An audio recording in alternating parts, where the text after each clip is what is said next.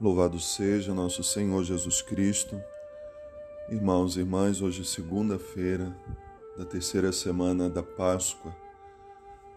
A liturgia dessa semana vai se desenrolar a partir da experiência que fizemos ontem ao ouvir a palavra, naquele momento em que Jesus entra na casa onde os discípulos estavam, partilhando as alegrias do encontro com Ele.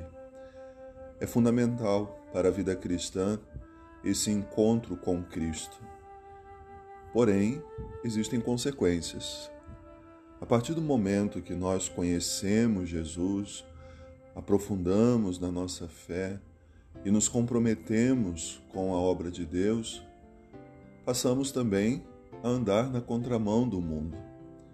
A primeira leitura da liturgia de hoje fala justamente dessa experiência vivida por Estevão, um homem cheio de virtudes, um homem que buscou viver a coerência da sua fé a partir do encontro pessoal que ele fez com Cristo. Começa a ser perseguido pelas autoridades, pelo povo, até chegar ao martírio, ao derramamento do seu sangue por Cristo e como Cristo. Deus não pede o martírio de todos nós, mas Ele pede a coerência de vida, o testemunho fiel daquilo que precisamos viver a partir do batismo, tendo morrido para o pecado e ressurgido para uma vida nova em Cristo. O cristão é chamado a ser coerente algo que nem sempre conseguimos.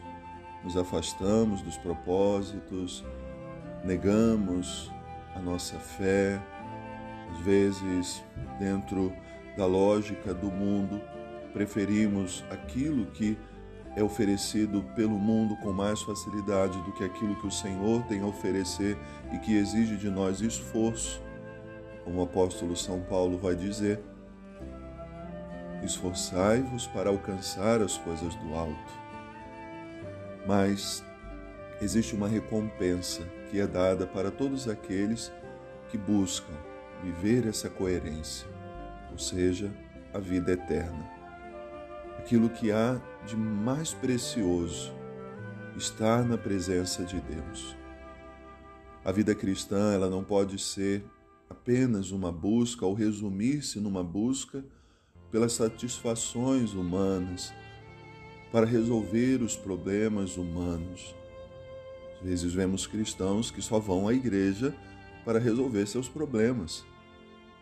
Tantas situações que hoje nos desesperam, que eh, deixam as pessoas desacreditadas da vida e buscam lá em Deus uma resposta mas às vezes são só apenas aspectos materiais, como Jesus corrige hoje aquelas pessoas que depois de não terem visto mais Jesus naquele ambiente onde ele multiplicou os pães, foram ao encontro dele do outro lado do mar, para onde ele e os discípulos tinham ido, onde precisavam anunciar a boa nova.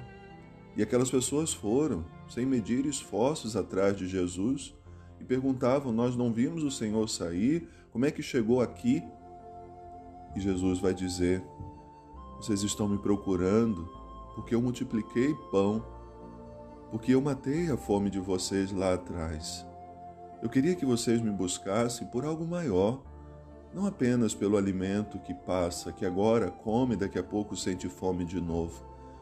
Queria que vocês me buscassem por causa daquele alimento que mata a fome para a vida eterna. Ou seja, Ele mesmo, quando vai dizer: Eu sou o pão vivo que desceu do céu.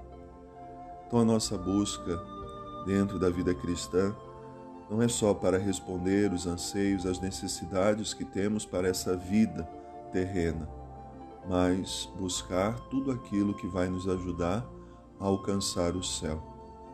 Deus pede de nós esse testemunho essa coerência de vida, pedindo a intercessão de Estevão, podemos caminhar à luz da fé, a partir do nosso encontro pessoal com Cristo, para nesse mundo que nos coloca em tantos desafios, possamos ser presença de Cristo para os nossos irmãos e irmãs. Que Deus abençoe. Boa oração.